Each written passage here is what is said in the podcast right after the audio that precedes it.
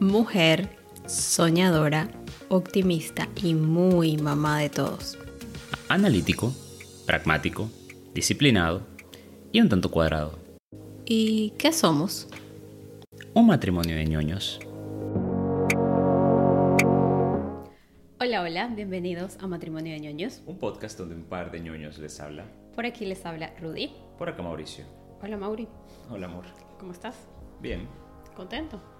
Sí. Bien. Están los días lindos, Soleados. soleados, exactamente. Y bueno, eh, hemos llegado al episodio 31. Correcto. Bien. Y hoy es un poco especial. Ok. Cada uno es especial, pero bueno, es un especial diferente. Y resulta que, bueno, como parte de esta comunidad de podcast, nosotros recién iniciando el que vamos a mencionar mucho más avanzado, pero que también pasó por, por este proceso, por supuesto. Em, vamos a hablar de un libro que empezó a partir de un podcast y ese podcast es este Se regalan dudas. Muchos sabrán de, de cuál estamos hablando. Eh, bueno, yo soy seguidora. Ellas este año cumplieron creo que cuatro años con el podcast. Oh, ok. Sí, yo no sé, tendré dos años escuchándolas un poco más. Mauri, por mí. Él escucha todos mis resúmenes de los episodios. Y bueno, son dos mexicanas que, que bueno, como, como ellas dicen en su introducción, tenían tantas dudas que quisieron regalarlas. y de allí surge mm, este libro. Ellas hicieron la recopilación de varias preguntas y, e invitaron expertos, ellas mismas respondieron y algunos de su, algunas personas de su comunidad respondieron a esas preguntas. Correcto. Eh, Letty Ashley, ¿no? Sí, Leti, sí, sí, sí, muy importante. Vale. Bueno, eh, lo que queremos hacer, ya tenemos algunos episodios donde como que damos nuestro punto de vista de, de libros o nuestras recomendaciones de libros. En este, lo que queremos hacer, como son preguntas, es responderlas nosotros mismos. Sí. Por supuesto, para esto pedimos permiso a las creadoras, porque si bien no es que vamos a leer textualmente el libro, sí vamos a tomar algunas de esas preguntas para pues, discutirlas aquí. Correcto. Entonces, bueno, eh, primero que nada, queremos aclarar eso, lo estamos haciendo bajo su autorización y bueno, ellas recontentas, como dicen por aquí. Em, primero, bueno, quería comentar que también tienen unas cartas que tienen un montón de preguntas que las queríamos, pero es complicado importar para acá. Ah, sí. Sí, no, no, no es tan fácil. Entonces, eh, en un viaje que hicimos hace poco, una escapada, ni siquiera lo habíamos conseguido en Montevideo, fue una escapada que, que tuvimos al interior, eh, conseguimos el libro. Entonces fue así como que, oh, Sí. bien. Y bueno, la verdad que eh, no hemos respondido todas las preguntas juntos porque la idea era hacerlo aquí, pero sí la- algunas y fue muy divertido. Correcto. Bueno. Empecemos entonces. Empezamos. Eh, no vamos a tomar todas las preguntas, solo Sí. algunas que como que nos parecieron más pertinentes a, a nuestro podcast. Te pregunto.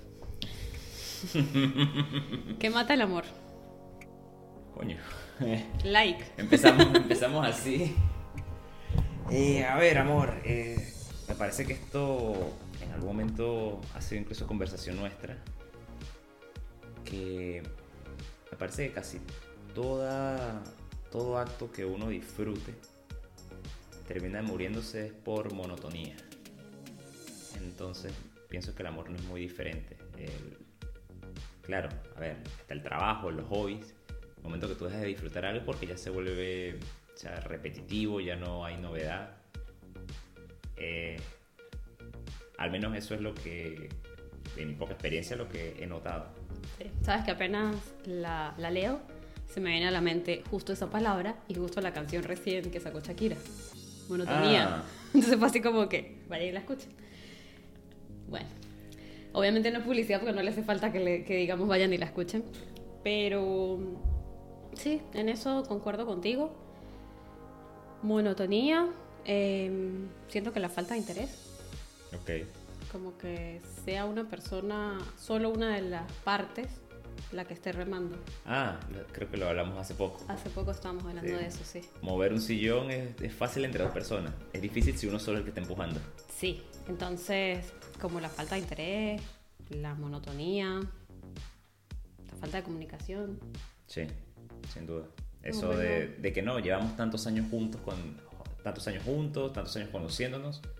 Eh, él, él o ella ya saben lo que a mí me gusta, lo que yo estoy pensando, no hace falta que lo exprese. Hay cosas que van a ser muy así. Si llegas del trabajo con mala cara, perfecto, uno entiende que algo ocurrió y bueno, hay que ver cómo, cómo irse. Pero si se levanta desde la mañana con el pie izquierdo y es como que te muerde cuando va a hablar o, bueno, te ladras que, dice uno.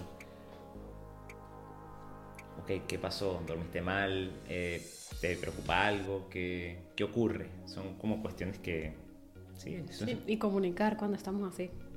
Lo dice quien le cuesta expresarse. Pero sí, porque el otro no es adivino. Y bueno, otra forma de decir monotonía es, es no, experimentar cosas nuevas. Sí. Eso. Bueno, la siguiente pregunta. Bueno. ¿Cuál sería? Bien, la siguiente pregunta, ¿dónde encuentras a Dios? Uf. Preguntas sencillas, ¿no? las del libro. Sencillitas. Em, ¿Dónde encuentro a Dios? Eh, wow. Eh, tras que no me considero una persona tan religiosa, pero sí siento que tengo al menos un apego con, con la espiritualidad. Pienso que, se, que lo encuentro en momentos de paz. Ok. Momento de paz, por ejemplo, no sé, al, despertar. Lo que me encanta de aquí en Montevideo es lo silencioso que es. no sé. Eh, que no quiero volverme tan cursi tampoco, pero. Mi respuesta es hacer cursi. Oh, fuck. Bueno, pero cada quien. Vamos a ponerme rojo, por favor. Eh, sí, en eso, este. No sé, saber que mi vieja está, está bien. Eh, esas cuestiones que me da paz. Saber que tú estás bien, me da paz, obviamente. Mm, no, no creo que tenga mucha más, más cosas que decir en esta pregunta. Ok, bien. Bueno, por mi parte, ¿dónde encuentro a Dios? Mm, soy muy observadora. Miro al cielo y es como que el azul bellísimo, precioso que hay en este momento y que es muy frecuente aquí en Montevideo, veo a Dios. Eh, veo nuestras plantitas que están, tienen la florcita. Hay una que, que, digo yo que es muy agradecida, la tiene todo el año, es como que veo a Dios. O sea, esas cosas de la naturaleza que uno no se explica cómo son tan bellas y que, que le dan paz a uno. No sé, voy a la rambla y veo esa inmensidad de agua del río y veo a Dios. Los pajaritos, mm. cuando cantan en la mañana, cuando voy llegando al hospital, que es donde más cantan es como que sí, veo a Dios. Em, en el día a día, cuando estoy contigo, y bueno, ver que, que me forma un hogar,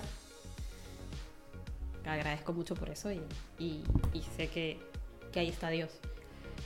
Eh, por supuesto, saber que mi papá está bien, en, en los buenos amigos, en... Sí, en los momentos bonitos obviamente en los no tan bonitos también, porque mm, es como mi esperanza también. Vale. O sea, cuando no estoy en momentos tan bonitos, cuando estoy, no sé, en crisis o algo así, eh, también es como que me aferro a él. Ok. A eso. bueno, a ver, ¿hay alguna fácil? No sé, no creo que haya una fácil. ok. Em, ¿Con qué ideas creciste acerca de la sexualidad y cómo la vives ahora? Uy, esta. My God. Esta no está tan difícil, pero. Para ti. Eh, por lo menos de estas películas hollywoodenses. Le. ¿Cómo se llama? Le. Le venden a uno esta idea, al menos las noventeras, principios de los 2000, que era cuando yo estaba en mi adolescencia. Le vendían a uno que a las mujeres no le gustaba el sexo y que era el, hombre que tenía que andar como que todo el tiempo rogando por él. O sea, hay una diferencia fisiológica, sí, eso estamos claros.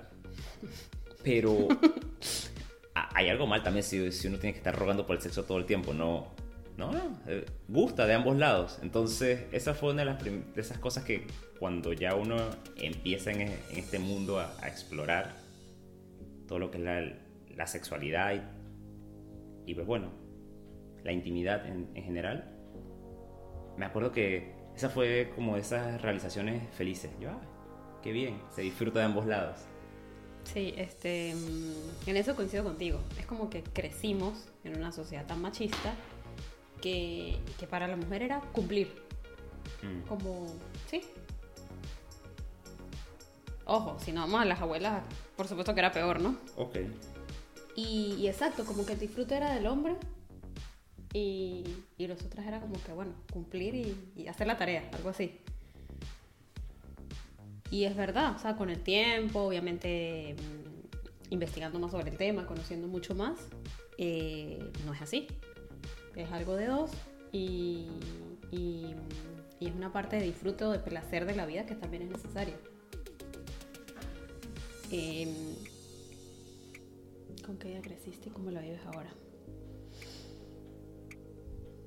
Mm, Eso, experimentando y disfrutando ¿no? en el proceso. Sí, siento que como con el tiempo, o sea, porque era como un tabú, como que de eso no se habla. En mi casa era como que de eso se hablaba muy, muy pocas veces, de eso prácticamente no se habla.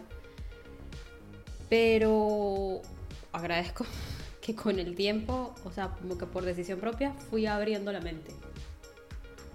Y también entiendo ahora, eh, o, la vivo ahora, entendiendo que tenemos que primero conocernos a nosotros mismos, autoexplorarnos nosotros mismos.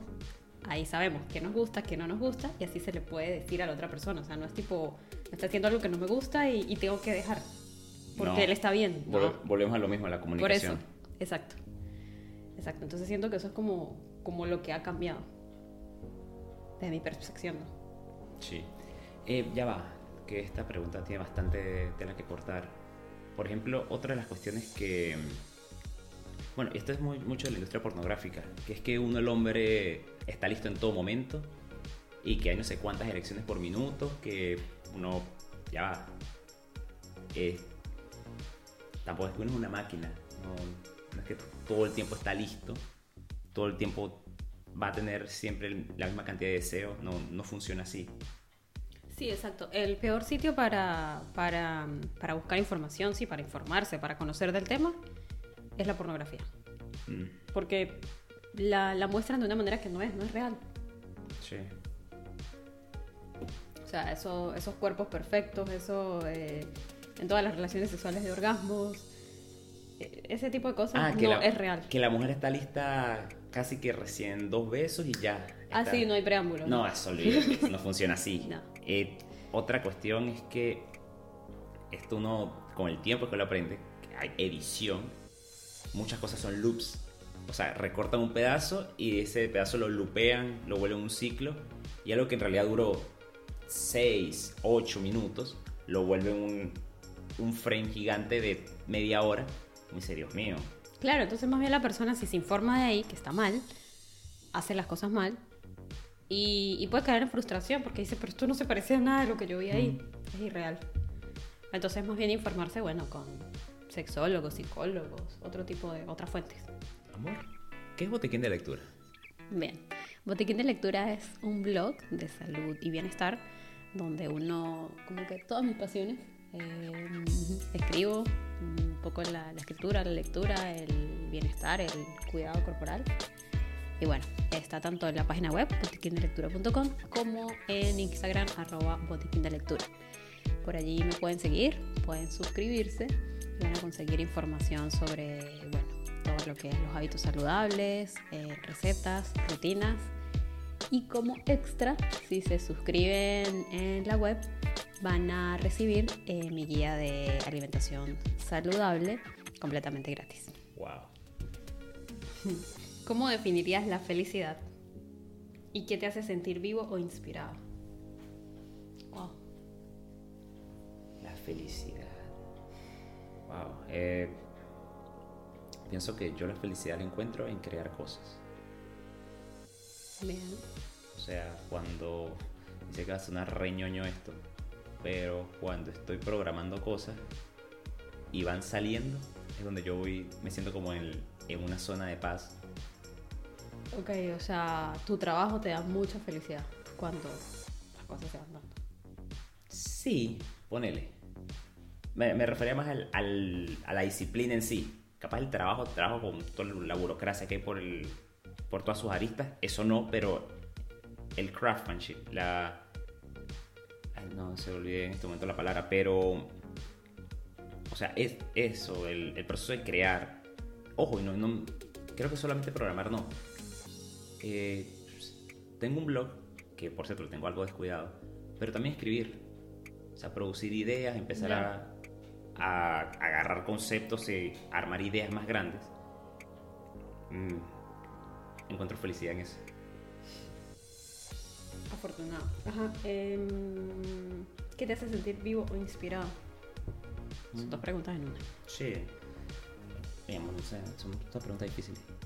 Bueno, Ah, ¿quién trabajas pensando? sí, mejor. Ok, mejor. ¿Cómo definiría yo la felicidad? Wow. Justo en estos días estábamos conversando en el hospital, te comenté, ¿te Ujú. acuerdas? Que alguien decía, la felicidad no existe. Todos caímos en pánico y que, ¿cómo va? Como que, qué cringe, qué ogro, ¿cómo va a decir eso? Y claro, eh, la forma como justificaba su comentario es que decía, ya va, la felicidad que todo el mundo cree que va a alcanzar, que, que- que va a estar el resto de su vida feliz, así, eso es lo que no existe. Momentos felices sí existen. Entonces ahí fue cuando entendí y dije, "Eh, es verdad. Entonces, esos momentos de felicidad, ¿qué me los da?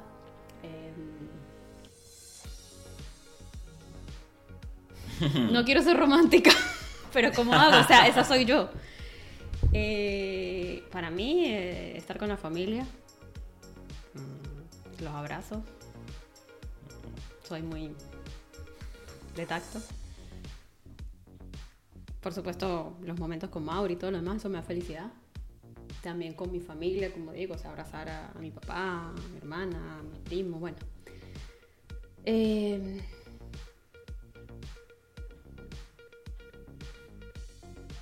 cocinar me da felicidad. Ok. Ahí está, crear. Sí, creo que eso es herencia de mi mamá.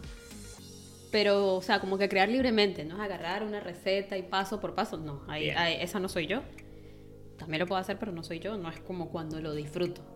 Sino agarrar con, no sé, con lo que hay, inventar algo y, y darle, y, y compartir esa comida con alguien. O sea, verle la cara a ese alguien que, oh, sí. O bueno, comerlo yo sola también. No, no me molesta cocinarme para mí sola, no, como mucha gente le pasa. Eres muy afortunada en eso, porque por ejemplo cuando yo vivía solo, no, no cocinaba con el mismo ahínco que ahora, por ejemplo, que te, que te cocino a ti los fines de semana. El, pienso, no sé si es un tema para hablar en terapia, como que una cuestión de, de buscar validación externa, pero cocinarme a mí no, no lo hago con el mismo ahínco. Mm, Ok. No, yo sí. Creo que en eso sí, es más. Si algún día, no sé, no estás y estoy sola y hago con el mismo amor la comida, me siento y la disfruto. Ok.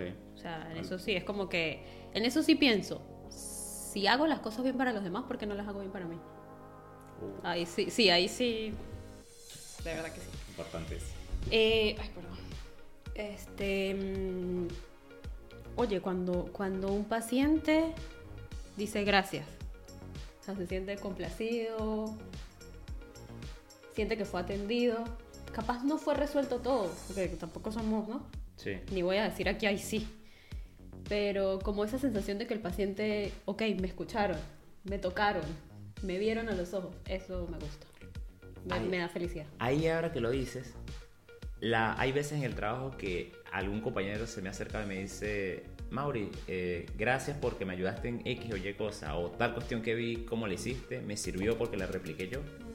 Eso. O después yo ver que mi ejemplo se ha replicado en, en otras cosas y que a esas personas le ha funcionado. Es verdad, eso, eso me da felicidad enseñar. No, a mí enseñar no. Pero, o sea, como ayudar o atender a alguien, eso me da Mm. felicidad. Ok. Sí, enseñar no tengo esa vocación. A ver, voy yo Eh, no, pero ya va, ya va, que no he terminado. ¿Qué? No he terminado la felicidad y que nos hace sentir vivos o inspirados. Ah, También me da felicidad el contacto con la naturaleza. ok.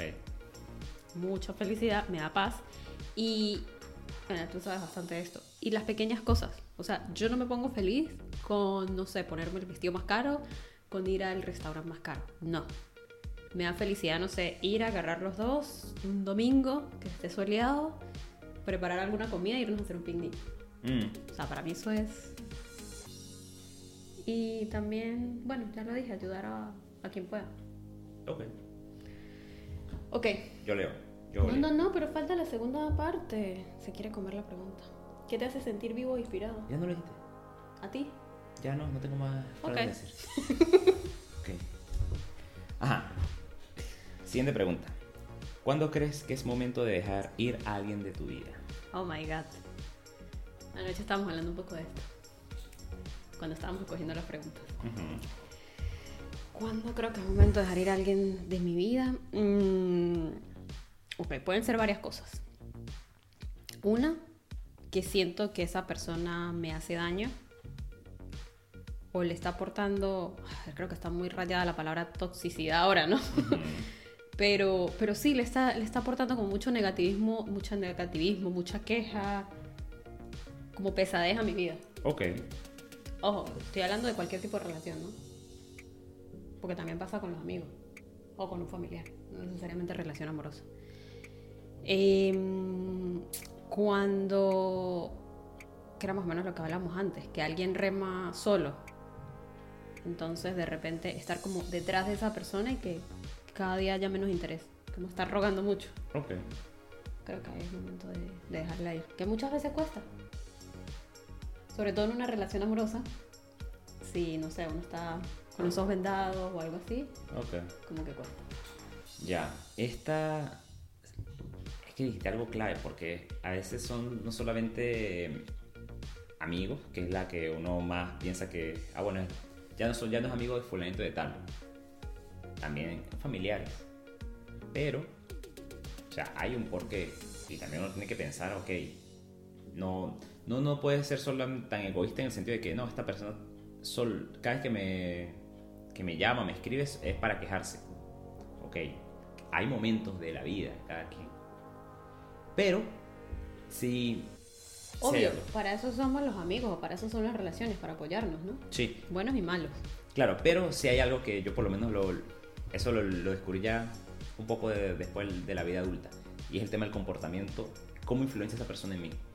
Si yo no me gusta quien yo me estoy convirtiendo, por los hábitos que estoy agarrando a esta persona, por ciertas actitudes, ahí, olvídate, Bueno, dicen que uno es el promedio. de las cinco personas que están más cercanas, pues a su alrededor. ¿Y sí? Sí, sí, sí, tal cual. ¿Y en una relación amorosa? Uy. Mm, Más o menos lo mismo. más o menos lo No, mismo, no. sí. Ok. que una relación amorosa es muy básico en ese aspecto, pero pienso que una relación amorosa es amistad más intimidad. O sea, si ya, si ya la pata de amistad va mal, la pura intimidad no, no va a ser suficiente para, para llevarla adelante. Ok. Bien. Ajá, la siguiente. Vamos ya con la penúltima que tenemos. ¿De qué manera te has limitado? ¿Cómo lidias con el autosabotaje y el miedo? Pregunta compuesta. Empecemos con la primera. ¿De qué manera te has autolimitado? Bueno. ¿De qué manera me he autolimitado? Bueno. Sigo trabajando en eso. No es que ya lo superé. Pero sí el... ¿Qué más? ¿Cuál es la siguiente pregunta? Está el miedo. O sea, crecí, fui formada con muchos miedos. Y eso me ha costado muchas cosas. Em, por mi diagnóstico también de fibromialgia, me limitan muchas cosas. Muchas veces es porque me pasa factura y me limita y otras porque yo ya, ok, ya sé que me pasó esto, tengo que frenarme y analizar qué me conviene hacer, qué no me conviene hacer. Pues si no, después estoy mal. Ok. Wow. eh, ¿De qué manera me he autolimitado? Mm, por ejemplo, me limito con mucha frecuencia con temas de comida. Es algo trivial, pero lo hablamos siempre. Yo no confío en mi fuerza de voluntad, confío en mis hábitos. Ejemplo. Aquí en la casa no compramos dulces porque sé que si hay dulces por ahí rodando, van a terminar en mi estómago. No es que nunca compramos. Mm, O sea, lo que no compramos es azúcar, eso sí, nunca compramos. sí. Y dulcitos de vez en cuando, compramos algún postre o algo así, pero tratamos de que al menos tenga o sin gluten o sin azúcar, al menos una de las paticas ahí como para decir, bueno, Claro, quiero. Capaz hace falta más aclaración, gracias. Cuando digo no compramos dulce, me refiero, por ejemplo, uno va a un supermercado y hay un paquete de galletas. Y lógicamente es más fácil, como, eh, económicamente, hace más sentido comprar el, el paquete que una galleta individual. Ese tipo de dulce es a lo que me refiero. claro, porque uno no se va a controlar. Sí, el- es muy fácil. ¿Cuándo fue la última vez que tuvieron una sola cosa de algo bueno? Eso no, no ocurre.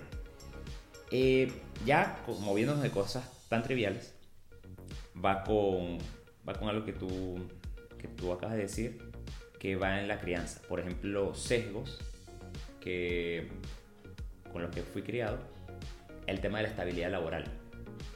Eh, me ha costado bastante, o sea, desprenderme de eso, de, un 15 y último, como le llama uno en Venezuela, y ok, empezar a abrir horizontes en el sentido de, ya va, perfecto, la estabilidad laboral está buena, pero muchas veces estoy, estoy dejando de hacer cosas por no tomar más riesgos.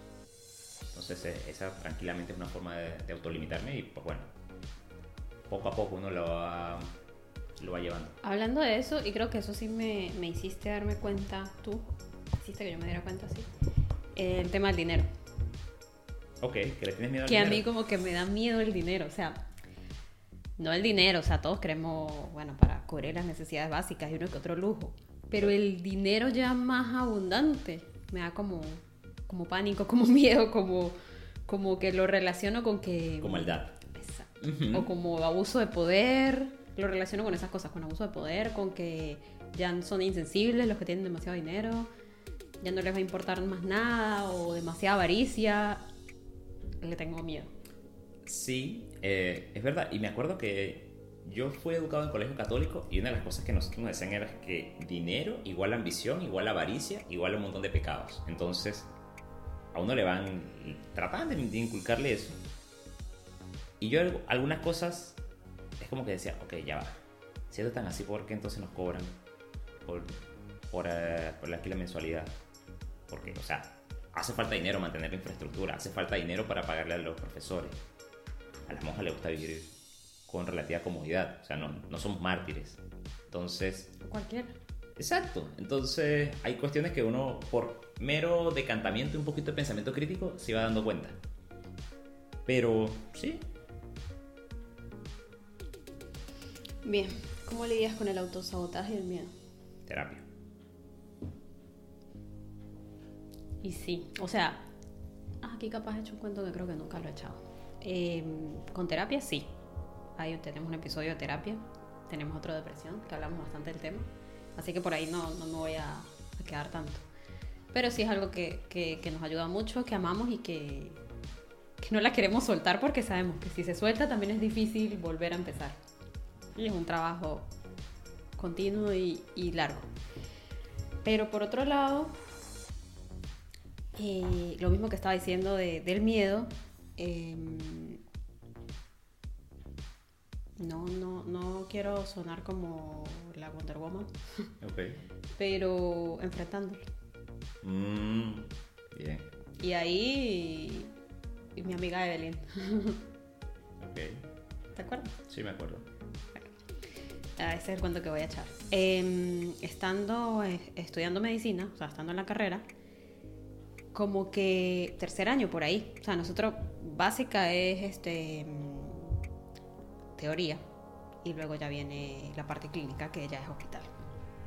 Entonces, estando por ahí en tercer año, que todavía era ba- eh, la básica, la teoría, había la opción como que, ay, bueno, si quieren ir algunas veces al hospital, em, pero no era nada obligatorio. Y claro, uno así, como que sí, sí, sí, ya quiero empezar a ir, no sé qué más, sin saber que después más bien quería menos guardia. Entonces fuimos, y claro, era la primera vez que yo entraba a una UCI o a un CTI.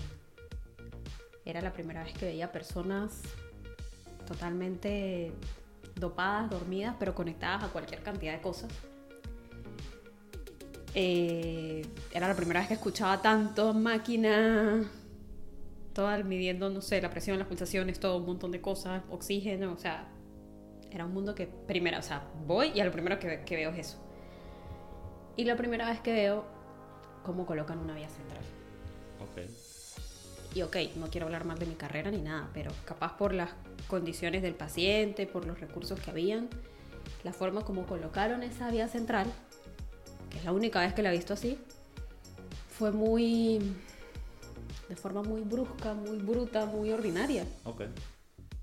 Y claro, en teoría el paciente está todo dopado, está todo dormido, se va a despertar y no va a saber nada de eso. Pero yo no podía con mi grado de sensibilidad en ese momento. No podía empatizar con eso. O sea, me parecía la cosa más bestial. Ok. Después, bueno, la- las otras vías centrales que vi no, no, fueron, no fueron nada así. Y me afectó tanto que yo no me aguanté, me salí y me mareé, no me desmayé, pero sí me mareé y me dio así como la pálida y todo lo demás. Y obviamente me frustré. O sea, yo quedé mal y yo decía, no, y me frustré al punto de que no quería volver a tener un contacto así porque decía, no voy a ser capaz. Y recu- recuerdo que tuve esa conversación con Evelyn, con una amiga, una de mis mejores amigas, y me dice, Rudy, ¿a usted le gusta? Le digo, sí, sí, sí, a mí me gusta la medicina. Entonces me dice, ¿se ve, se ve atendiendo gente? No sé qué más, bla, bla. Y yo, sí, claro, es lo que quiero. Bueno, Rudy, todos tenemos miedo. La única forma de superarlo es enfrentándolo. Mm. Buen consejo. Y sí, obviamente no es fácil, pero, pero un poco de respirar profundo y decir, a ver, esto solo está en mi mente. Y avanzar. Perfecto. Vale, vamos con la última pregunta entonces, que tenemos marcada. Este ejercicio, sé que a mí me gusta hacerlo más a, más a mí que a ti. Y que tú a veces como que cuando estoy viendo, no sé, películas o series de, de este estilo, tú me dices, nada, no, no quiero perder, no, no me gusta. Pero bueno, la pregunta va. ¿Qué harías diferente si pudieras regresar en el tiempo? ¿Qué haría diferente?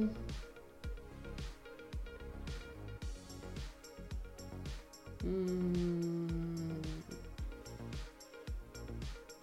Me hubiese gustado crecer con menos miedo. Ok. Pero no sé, Rudy de niña, de qué forma hubiese podido cambiar eso.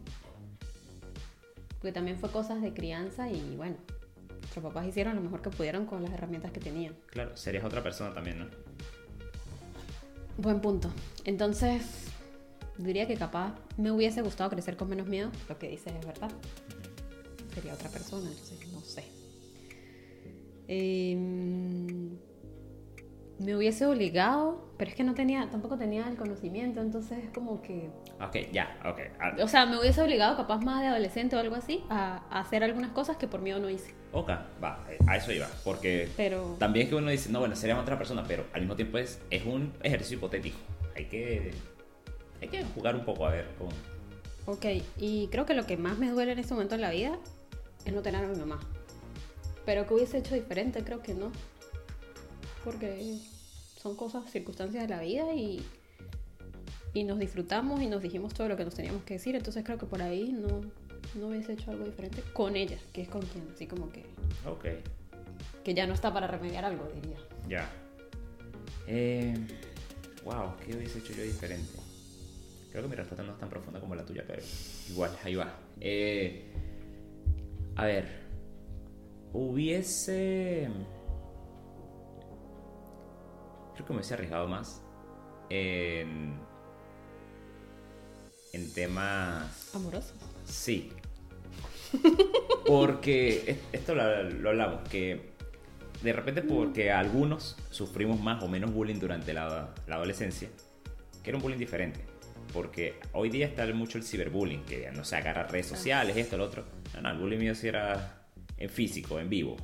El- eso va mermando la, el autoestima, la confianza de la persona. Entonces después uno va creciendo como con esa, esa extra capa de que uno le llama la piel gruesa. Como dice, bueno, si yo no lo intento, si, si me la tiro el que no me importa nada, es más difícil que me hagan daño. Y por, eh, por eso mismo es como que uno iba mucho con, como con freno de mano, como dicen. Claro. Entonces creo que esa sería una de esas cuestiones que, que hubiese cambiado. Ya después, no sé, eh, capaz perder menos tiempo o aprender Pomodoro antes. Mm, pasa menos tiempo en YouTube, cosas así. Sí, sí, ese estilo de cosas creo que siempre... Y seguimos avanzando en la vida y todavía sigue siendo uno. Pierdo tiempo en esta cosa o no termino de aprender tal cosa. Pero bueno. Pero eh, bueno, es parte de la vida. Claro, la experiencia no es algo que se puede leer, es algo que hay que vivir y luego que uno la experimente en carne propia es que sí, dice, ah, por esto es que ocurren estas cosas. Sí, pero en general creo que no... O sea, como que diga alguna metida de pata así grave, creo que no. Al menos no se me viene a la mente de una. Sí. Y bueno, eh, obviamente hay más preguntas en el libro, pero tampoco la idea era agarrar textual y leerles todos porque Sí, está claro. el libro para que lo compren. Claro, no tiene chiste. No, no, no.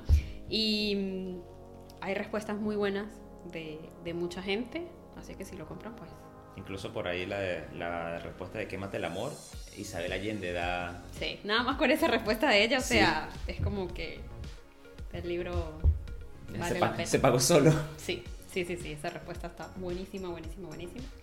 Eh, bueno, les dejamos por supuesto por aquí abajo el link del libro y les agradecemos a la- eh, Leti y Ash por, por autorizarnos. Ok, Y bueno, nos vemos la próxima. perfecto. Eh, si les gustó el episodio, pues nada, compártanlo. Tienen la opción de, de, eh, comprarle un cafecito. Pulgarcito arriba también, ayuda Sí. con el algoritmo. Y bueno, muchas gracias. Nos Chao. vemos en la siguiente. Chao. Si les gustó el episodio, por favor compártanlo. Y si de verdad les encantó, por favor déjenos un review en Apple Podcast. Nos ayuda mucho. Pueden conseguirnos en su reproductor de podcast preferido. En las notas del episodio dejaremos nuestras redes sociales. Nos escuchamos en la próxima.